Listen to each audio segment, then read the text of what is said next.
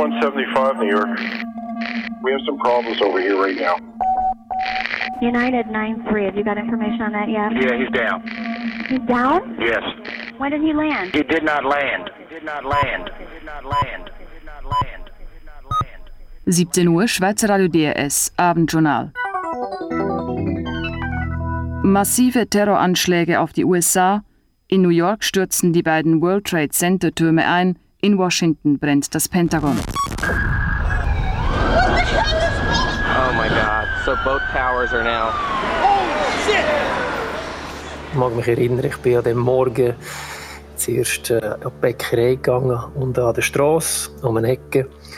Und als ich dann wieder raufgekommen bin mit meinen Gipfeln und mit meinem Morgen und am Tisch gesessen bin, habe ich das Feuer dann schon gerade gesehen und äh, die Rauchwolken von dem ersten Gebäude. Der Adrian Müller steht auf, läuft zu den Fenstern von seiner Loft, wo er seit einem Jahr wohnt, und schaut durchs Glas auf die beiden Türme. Er ist dann 21 und probiert gerade Fuß zu fassen zu New York. And then we made our way to the exit. We're from the 82nd floor. We were evacuating the people out of the building, then it just blew. Ich habe natürlich nicht gedacht, dass das ein Flugzeug war oder dass das ein Terrorakt gewesen wäre etc. Aber sicher eine, eine grosse Explosion, äh, die muss stattgefunden haben, äh, damit das so fest brennt.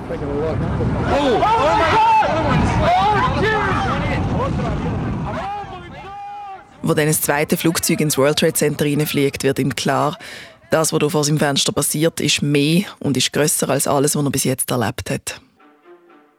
Es ist jetzt 20 Jahre her seit dem Katastrophenherbst 2001. Denen, wo sich eine Unglücksnachricht an die andere gereiht hat und wo die Welt für viele mit einem Schlag nicht mehr so war, wie man sie mal kennt hat. Und am Anfang dieser Katastrophenserie war 9-11. Ich war dann ein neunjähriges Mädchen und weiss trotzdem noch ganz genau, was ich gemacht habe, als ich von diesen Terroranschlägen erfahren habe. Ich bin nämlich gerade am Nachmittag von der Schule heimgekommen und als ich in die Stube hineinlaufe, sehe ich meine Mami, wie sie vor dem Fernseher sitzt und brillt. Ich habe das Bild noch genau im Kopf. So wie die meisten von uns wahrscheinlich. Wir wissen, was wir gemacht haben, wo wir von den Terroranschlägen in New York erfahren haben. Terror in New York. Zwei Flugzeuge rasen in das World Trade Center. Die Bilder aus New York sind absolut unglaublich. Aus beiden Türmen des World Trade Center steigen dicke Rauchwolken. Nichts hat sie und mich auf das vorbereitet, was heute in den USA, besonders in New York und Washington, geschah und geschieht. Am Morgen vom 11. September 2001 ist zuerst ein Flugzeug in den Nordturm den Twin Towers geflogen.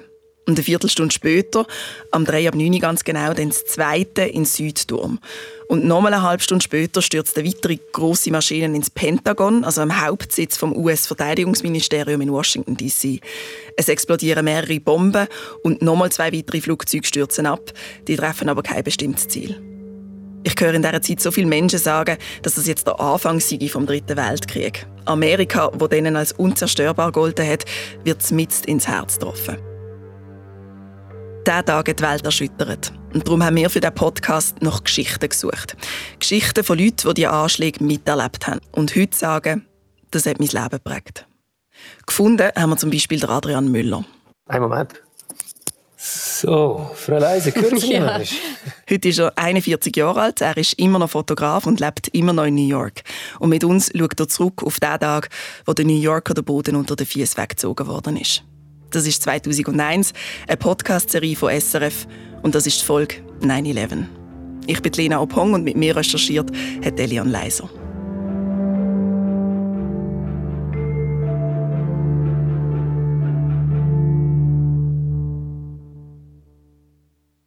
Wir treffen Adrian Müller für das Gespräch leider nicht in echt, sondern am Telefon. Er in seinem Fotostudio und wir in einem unserer Aufnahmestudios. Auch wenn ich ihn nicht sehe, habe ich irgendwie eine klare Vorstellung, wie es bei ihm aussieht. Ich stelle mir einen grossen Raum vor, weil es manchmal spitz halt, und ich stelle mir so Fotostativ vor, wo überall mit im Raum stehen. Der Adrian Müller wirkt während dem ganzen Gespräch sehr ruhig. Er lebt jetzt seit 21 Jahren in New York. 2001 ist er also noch ganz neu in der Stadt. Und er wohnt dann in Brooklyn in einer Loft. Wir hatten eine wunderbare Aussicht von dem Ort, wo wir damals gelebt haben. Ich glaube, vierten oder fünften Stock. Grosse Fenster. Äh, Das war in Brooklyn, auf der anderen Seite der Brücke, Brooklyn Bridge. Auf der linken Seite war die Aussicht auf Downtown Manhattan und die Freiheitsstatue. Also wirklich wunderbare Sicht auf, auf alles, was so New York speziell macht. direkte Sicht aufs World Trade Center, auf die zwei Twin Tower. Und als er am Morgen mit den Gipfeln vom Beck in seine Wohnung zurückkommt, sieht er sofort die dicke Rauchsäule, die in den Himmel aufsteigt. Von weitem hat es auch so ausgesehen, als wären es hunderte von Vögeln, die um das Gebäude herumfliegen. Und man hat ja nachher gemerkt, dass natürlich das alles, äh, der, der Papierkram und die, die Sachen, die aus diesen Fenstern rausgeflogen sind, dass das das war. Und ich habe dann natürlich äh, meine Feldstecher geholt und natürlich auch die Objektive der Kamera, um zu schauen, was genau abgeht. Und dann, kurze Zeit später, ist dann das zweite Flugzeug gekommen. Und in meiner Naivität hatte ich irgendwie das Gefühl gehabt, dass das irgendein Löschflugzeug muss sein muss. Aber man hat dann gerade gesehen, auch von der Geschwindigkeit her, dass, äh, dass das wahrscheinlich auch das, was im, im ersten Gebäude passiert ist, jetzt im zweiten Gebäude passiert. Oh, oh my God! Oh, Jesus! Oh my God! My own eye. It just went. It must be. Oh my God! Ich habe versucht, ein paar von meinen Kollegen anzuleiten, die natürlich nicht äh, geklappt hat. Und habe auch versucht, in die Schweiz anzuleiten äh, zu dem Zeitpunkt. Und das ist wirklich nur noch E-Mails, ähm, die funktioniert haben. Und man hat gemerkt, dass es ein sehr ein grosses Ereignis ist. Und dann bin ich auf, aufs Dach fotografieren von dort aus. Zur gleichen Zeit in der Schweiz sitzt der Stefan Vetter an seinem Schreibtisch. Er ist dann Oberarzt an der psychiatrischen Uniklinik in Zürich. Draussen ist ein grauer Septembertag und es regnet. Ich bin also in einem Dachgeschoss äh, oben gesessen und habe gerade äh, Arztberichte äh, korrigiert von meinen Assistenzärzten. Und das mein wissenschaftlicher Mitarbeiter, der im Nebenbüro war, ist reingestürzt und hat gesagt, hast du das gesehen? Und dann habe ich gesagt, was soll ich gesehen haben? Dann hat er gesagt, New York ist angegriffen worden sage ich so, ja, die Verschwörungstheoretiker, irgendwie die Russen Atombomben gestartet oder was, also kannst du ja vergessen, also der Kaltkrieg ist vorbei. Nachher, nein, zwei Flüger in die Türme reingedonnert und pflichtbewusst, wie ich bin, habe ich zuerst einmal die Berichte fertig korrigiert und dann bin ich mir das anschauen. Der Stefan Vetter ist auch noch heute viel beschäftigter Mann und wirkt wie jemand, der nicht nur viel, sondern auch gern schafft. Für das Gespräch haben wir zum Beispiel mit zwei verschiedenen Assistentinnen korrespondiert. Der Weg zu ihm ist also kein einfacher, aber er nimmt sich Zeit für seine Termine. Wir haben über eine Stunde gekriegt mit ihm. Das ist sehr viel im Terminkalender von Stefan Vetter, der heute Chefarzt ist von der psychiatrischen Uniklinik in Zürich. Nachdem er also am 11. September seine Arztbericht fertig korrigiert hat, schaut er sich die ersten Bilder online an. Und erst dann merkt er plötzlich, wie ruhig dass es in der Gang der Klinik geworden ist viel weniger Gewusel. Alle Mitarbeiterinnen sind in den Büros und haben sich die Bilder aus New York angeschaut. Und plötzlich rückt das Ereignis, das eigentlich 6'500 Kilometer weit weg ist, für ihn ganz nach. Rund zwei Stunden später hat es eine Anfrage äh, aus dem VBS und aus dem EDA herausgegeben, ob ich äh, mit Mitarbeitern in der Lage wäre, eine Unterstützungsmission psychiatrisch, psychologisch zu führen, wo ich selbstverständlich zugesagt habe. Die allerersten Bilder von der Katastrophe aufgenommen, kurz vor 9 Uhr New Yorker Zeit oder kurz vor 15 Uhr unserer Zeit. Später wird bekannt, dass es eine Boeing 767 der American Airlines war, die aus Boston kam und offensichtlich entführt wurde. Logischerweise als Fotojournalist damals, das ist normal, dass man davon fotografieren und darum bin ich aufs Dach, damit man kein Glas äh, vor, de, vor, dem Objektiv hat. Grosses Dach, äh, wo man auch ein Stativ kann stellen und fotografieren, was abgeht. Ich habe das einfach vom Dach aus fotografiert, wie das, wie das brennt, wie es die Sachen rausgehen und wie dann auch später, wo man von weitem gesehen hat, schwer war zum sehen, aber äh, gesehen hat, dass Leute aus dem Gebäude gehen. Ich glaube, die Distanz, die physische Distanz, ist immer noch genug groß gewesen, um das als, als etwas wahrzunehmen, wo nicht ganz gerade vor deinen Augen passiert. Auch dadurch, dass man natürlich ein längeres Objektiv hat, äh, um das zu fotografieren. Und man ist halt einfach im Arbeitsmodus. Äh, so, zu dem Zeitpunkt hat man schon gemerkt, dass es ein sehr grosses Ereignis ist, dass Menschen gerade jetzt in dem Moment vor uns sterben. Ähm, aber emotional, muss ich sagen, ist, ist das nicht wirklich durchgedrungen. Der Adrian Müller redet von einem Arbeitsmodus. Vielleicht ist es in dem Moment aber auch ein bisschen Schutzmodus gewesen. Das, was vor seinen Augen passiert, ist echt krass und ist vorher noch nie so in dieser Form dokumentiert worden. Er steht also auf seinem Dach, fotografiert und dann stürzt plötzlich der Südturm ein.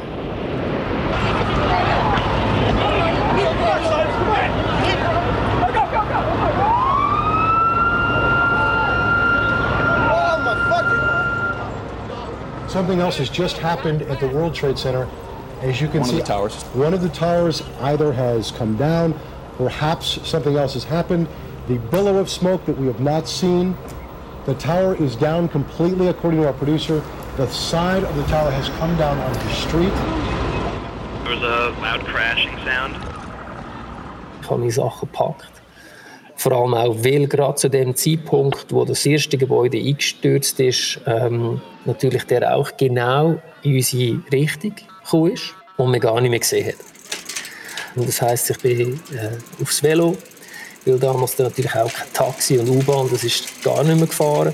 Und ich bin dann mit dem Velo zur Brooklyn Bridge und habe dort parkiert und bin über die Brücke reingelaufen, habe dann den ganzen Exodus, den Strom von diesen Menschen weg von, von Manhattan auf Brooklyn aus fotografiert.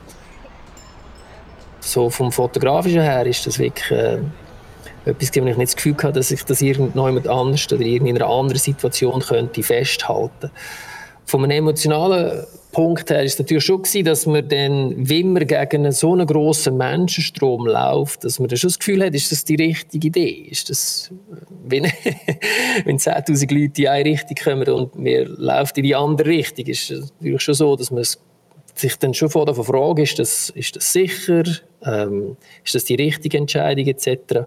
Vom zusammenbrochenen Gebäude liegt überall der Staub. Am Boden, an den Häusern, auf den Autos und an der Haut der Menschen, die unterwegs sind. Die ist überzogen mit einer weißen, grauen Staubschicht. Und die Gesichter, die ihm entgegenkommen, die sehen irgendwie anders aus. Die Sanität und die Feuerwehr haben probiert, die Augen mit Wasser auszuwaschen. Die Flüssigkeit den Augen, vom Auswaschen her, haben so ganz, ähm, ganz komische Striche über das Gesicht gezeichnet, dadurch dass man ja voller weißer Staub war. Es hat wirklich so ein bisschen apokalyptisch ausgesehen in dem Sinn. Ich bin sehr nah angekommen, aber auch von der Hitze von dem, von dem ganzen Brand hat man schon von 200, 300 Metern weg gemerkt, auch wenn wir jetzt noch näher dran kommen, dass das wahrscheinlich gar nicht möglich ist. Natürlich die Polizei und Feuerwehrleute haben das alles auf absperren. Und ich bin dann, äh, nachdem dass ich so nah wie möglich können, an die Gebäude fotografieren, bin ich dann zu City Hall. Das ist ungefähr drei Straßen vom, äh, vom World Trade Center weg. Gewesen die Leute, die den ganzen Einsturz äh, beobachtet haben und auch Bauarbeiter von, von einem Gebäude in der Nähe, haben sich alle dort äh, getroffen und dann Lastwagen sind angefahren und äh, die Bauarbeiter haben äh, Gebäudematerial, also die, die Holzplanken und die, die Holzlatten von dieser Baustelle zur City Hall gebracht und von dort aus haben sie dann äh, Baren zusammengenagelt mit diesen Holzblättern und diesen Holzlatten, weil sie das Gefühl hatten, es muss höchstwahrscheinlich einfach sehr, sehr viele Verletzte haben.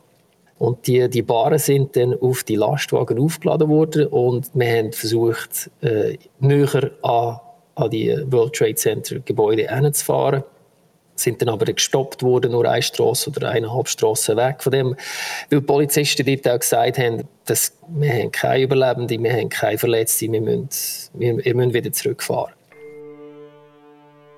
Und ich glaube, das war so ein der Moment für mich und auch für die meisten Leute, die damals dort dabei waren, die helfen wollten und gemerkt haben, dass ähm, dass es nicht irgendwie ein Ereignis hat, wo man sehr viele Verletzte hat, dass es wirklich nur entweder Überlebende oder Tote hat, dass das Ganze so ein bisschen am, am einsickern war, wie gross der, der, das Ereignis ist.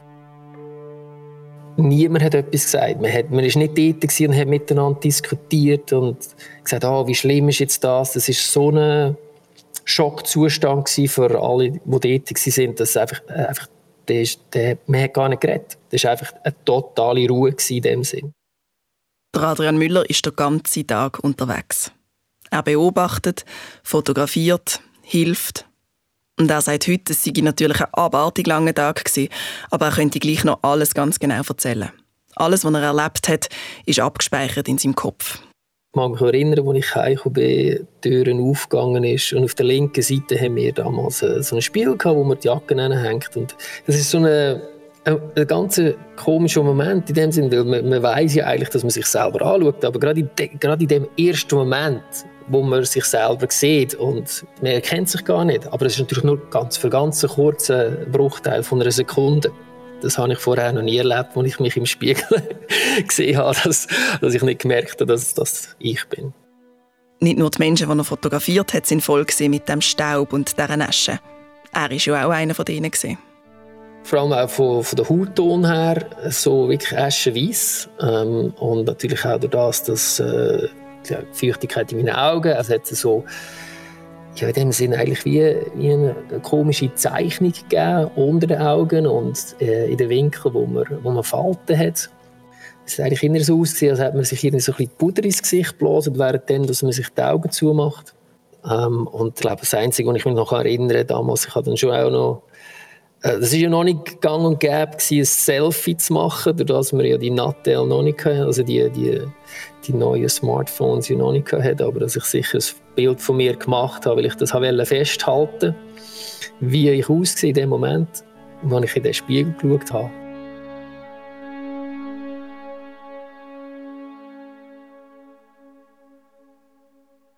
Während der Adrian Müller gerade daheim nachkommt, fängt Stefan Vetter seine Arbeit in der Schweiz erst gerade an. Er stellt eine kleine Truppe von Psychologinnen und Psychologen zusammen und tut sie Einsatz in New York vorbereiten. Sie machen Pläne, wie sie die psychologische Betreuung der Schweizerinnen und Schweizer überhaupt erst können angehen Wir sind am 15.09. geflogen äh, mit der ersten Swissair-Maschine, die über ist.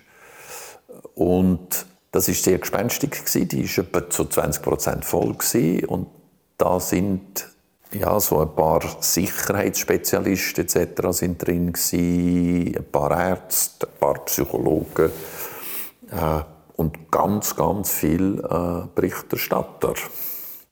Ist in dem Sinne anstrengender Flug gewesen, einer von meinen anstrengendsten Transatlantikflügen. Und bei der Einreise bin ich vom Immigration Officer zuerst mal angeschrien worden.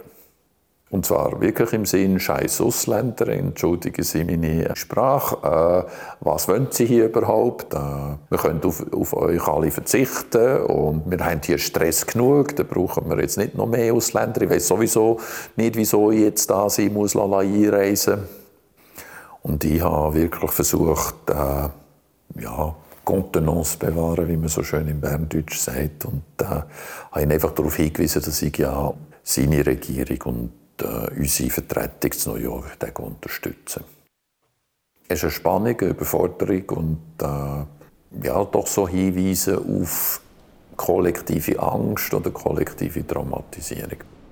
Er kommt also an, darf nach langem Hin und Her einreisen und läuft in die riesige Flughafenhalle.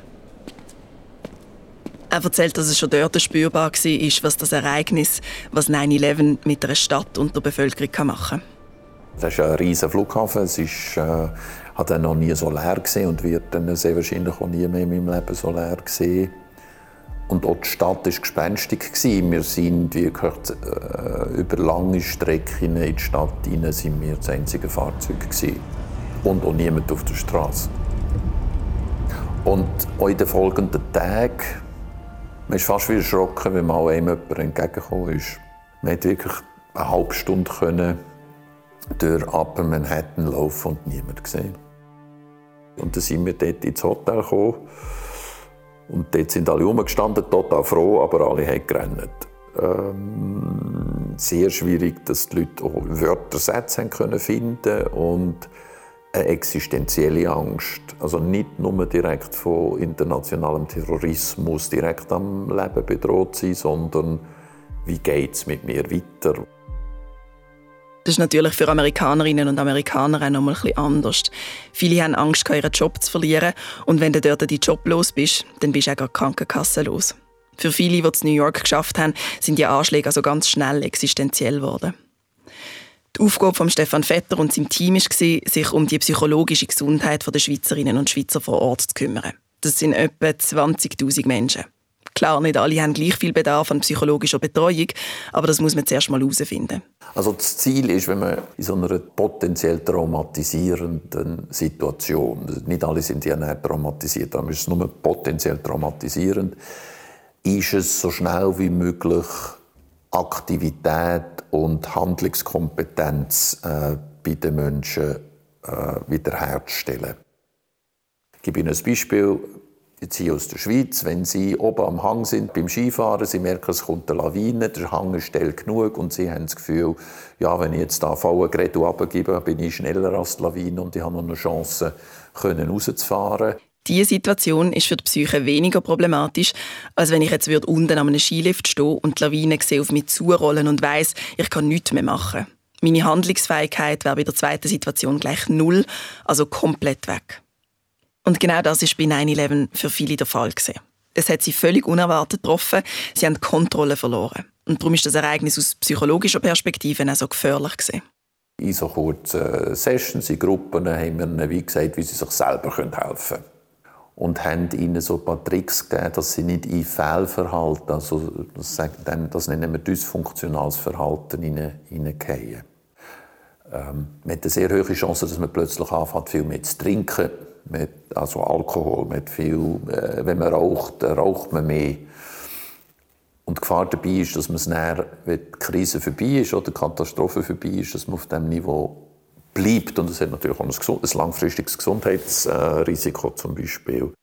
In solchen Situationen, wo vielleicht ein Trauma können auslösen können, muss man dem eigenen Verhalten mehr Aufmerksamkeit schenken.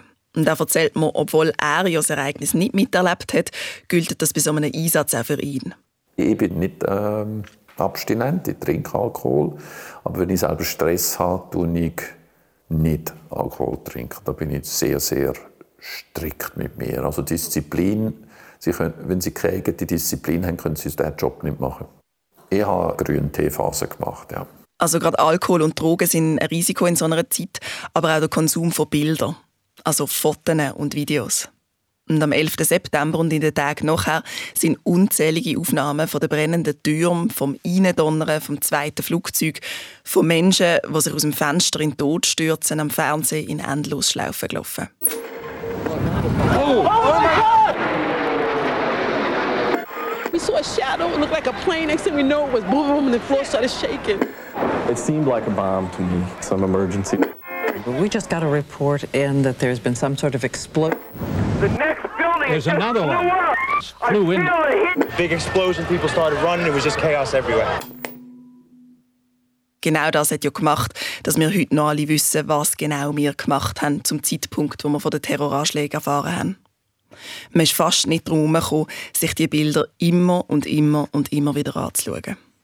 Wenn die Bilder dann wie automatisch, wenn sie den Fernseher abgeschaltet haben, auch immer wieder in ihrem Kopf auftauchen, also so bildhafte Kognitionen nennen wir das, dann sind sie dem natürlich ausgeliefert, wenn sie es nicht abstellen können. Und wenn sie es nicht abstellen können, haben sie Kontrollverlust. Normalerweise sind wir ja in der Lage, unser Denken zu steuern und Bilder zu sehen, die wir möchten sehen und andere Bilder auf die Seite zu drängen.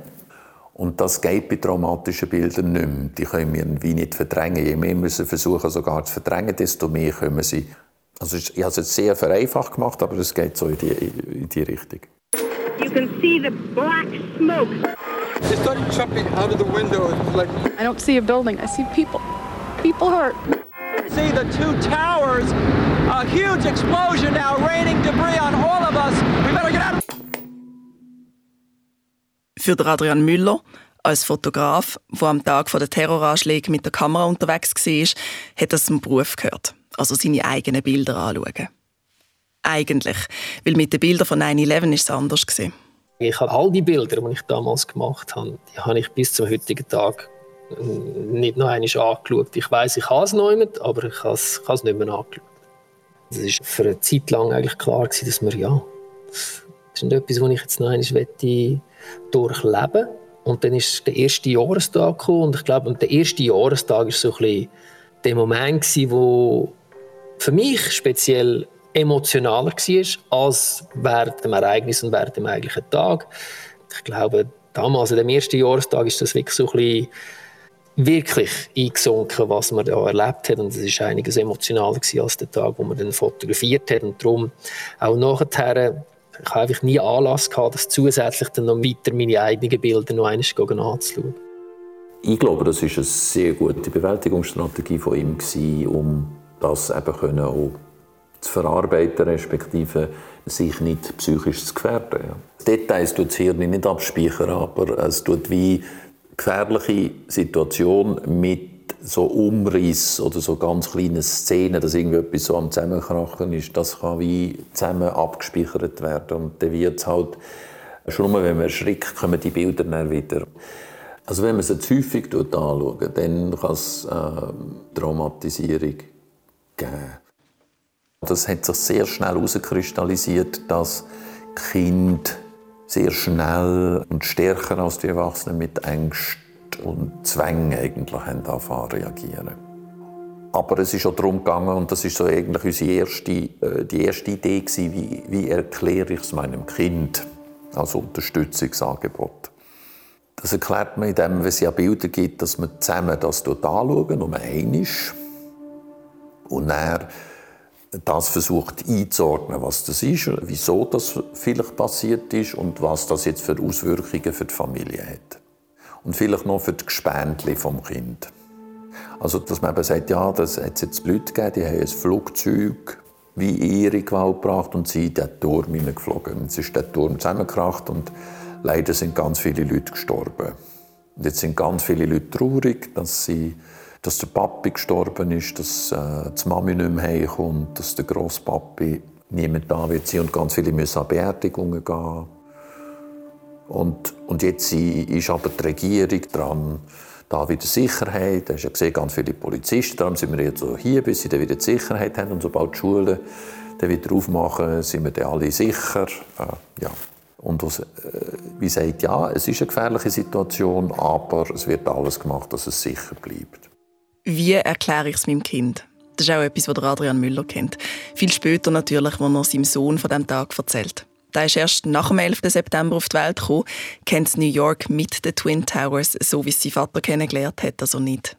Aber er kennt Geschichten von seinem Vater und von dem Tag im September, wo ein Wendepunkt war in seinem Leben. Nachdem Adrian Müller am 11. September alles fotografisch dokumentiert hat, was er können, hat er nämlich nicht nur sich selber die Frage beantworten ob seine Leidenschaft, also Pressefotografie, noch das ist, was ihn glücklich macht. Auch seine Auftraggeber haben ihn vor eine schwierige Entscheidung gestellt. Ich mag mich gut erinnern, die erste Frage damals war schon, ähm, so, wann geht es nach Afghanistan? Und das ist so für mich der Zeitpunkt gewesen, wo man gemerkt hat, dass die, äh, die Ereignisse auch sehr weitreichend sind. Und äh, das ist sicher ein Schnitt für mich, wo ich dann ein bisschen überlegen was ich als nächstes würde machen in meiner Karriere, ob ich den, den weiteren Schritt mache als Fotojournalist oder ob ich in eine andere Richtung gehe. Also ich verstehe, dass es bestimmte Fotografen, bestimmte Menschentypen haben einfach der, der Adrenalinkick, wo man ganz klar von dem überkommt, durch das, dass man wirklich sehr fokussiert schafft ähm, und wirklich auch im Moment lebt. Man lebt nie mehr in einem Moment als in einer so einer Situation. Ich habe das Gefühl gehabt, ich kann das durch andere Sachen ersetzen, wo mich, wo mich nicht äh, muss in, in eine liebliche Gefahr bringen. Und ich habe mich dann mehr auf Foodfotografie fokussiert, Still Life Studio und dann später äh, Werbefotografie im Bereich Still Life, Food und Getränke etc. Der Adrian Müller kriegt heute Aufträge von den ganz grossen Firmen. Und für seine Fotos staubt er einen Preis nach dem anderen ab. Wenn man heute nach ihm sucht, dann findet man fast nichts mehr über seine frühere Arbeit, die Arbeit als Fotojournalist. Extremsituationen haben ihn nicht mehr gereizt und er sagt, wenn 9-11 nicht gewesen wäre, hätte er sich nicht schon so früh von Gedanken machen, wo er in Zukunft genau hin will. Oder wohin eben genau nicht. Eine Katastrophe ist immer ein Neubeginn, ein schmerzlicher Neubeginn. Es heisst immer Veränderung. Aber die Veränderung kann gut rauskommen, die muss nicht negativ sein. Im Nachhinein hat es natürlich viele Studien dazu, wie die Bevölkerung das Ereignis verarbeitet hat, wie sie damit umgegangen ist und was vielleicht auch zurückgeblieben ist. Man kann wirklich sehen, dass die sozial Schwächsten dass die am meisten schlussendlich gelitten haben. Und sie haben dort eine Explosion von der HIV-Ansteckungen nach dem Vorfall gehabt, weil viele wieder äh, ungeschützten Geschlechtsverkehr gemacht haben. Was bekannt ist, dass das es geben kann, so nach dem Motto, ja, jetzt ist so etwas Schreckliches passiert, man wird so wie fatalistisch, äh, spielt eh keine Rolle mehr, muss mich jetzt auch nicht mehr schützen. Weil man vielleicht auch ein bestimmtes äh, Bedürfnis an Nähe hat, das weniger kontrolliert, weniger kopfgesteuert ist. Man hat viel mehr Rauchen gehabt. Die Essgewohnheiten haben sich verändert. Also das kann man längerfristig hat man das können sehen. Aber die, die Studien sind zwei bis drei Jahre nachher herausgekommen. Also das haben wir noch nicht gesehen. Der Adrian Müller schaut heute, 20 Jahre nach 9-11, 20 Jahre nach den Anschlägen aufs World Trade Center und aufs Pentagon zurück und er hat Distanz gewonnen. Also nicht nur zeitlich, sondern auch so vom Gefühl her. Er sagt, er hätte diesen Tag recht gut verarbeiten Das habe ein Stück weit aber auch mit seinen Wurzeln zu tun. Es ist halt einfach das Privileg von jemandem, der zu jedem Zeitpunkt eigentlich könnte zurück in die Schweiz. Also das ist ja so, dass man immer so eine Hintertür hat. Und ich glaube, solange man die Hintertür hat, braucht man sie auch nicht. Er ist geblieben und wohnt heute noch in New York. Im Gegensatz natürlich zum Stefan Vetter. Er ist nach seinem Einsatz knapp zwei Wochen später wieder ins Flugzeug gestiegen, heim in die Schweiz. Ich bin in diesem Sinn mit einem guten Gefühl zurückgereist, äh, weil ich gewusst habe, dass alle vom Generalkonsul bis ganz runter, dass es denen gut geht, dass die stabil sind und dass die ihre Arbeit auch in den nächsten Wochen können so verrichten können, dass sie wirklich um ihre Community sich kümmern können. Der Auftrag, den sie hatten, hat er also so weit erfüllt. Und sein Flugzeug kommt am 27. September 2001 zu Zürich an. Bin ich gelandet, bin ans, bin ans Belt, um den Koffer abzuholen und da habe ich Telefon bekommen, wieder von Bern, dass es ein Attentat zu Zug gegeben hat und dass man mich gerade in den nächsten Einsatz würde schicken Und um genau das geht es in der nächsten Folge. Um den Tag, wo ein Mann ins Zuger Kantonsparlament reinläuft und um sich schießt. Dann bin ich eben beim Täter vorne und der war dann gerade so in den letzten Zügen. Und dann ist die Polizei reingekommen. Und dann habe ich realisiert, am Gesicht des Polizisten, der Polizist kommt in den Saal rein und der Schock von seinem Gesicht, dass ich gemerkt habe, es muss recht schlimm aussehen. Also, sein Gesicht sagt mir, es ist es recht Horror. Das ist der Podcast 2001, der Katastrophenherbst. Der Podcast ist Teil der Reihe «Es geschah am». Céline Raval ist Produzentin, Silvia Brücker hat Musik komponiert, die Miriam Emmenegger hat das Layout gemacht und Elian Leiser ist in den letzten Monaten mit mir unterwegs für die Recherche und die Story. Und ich bin Lena Opong.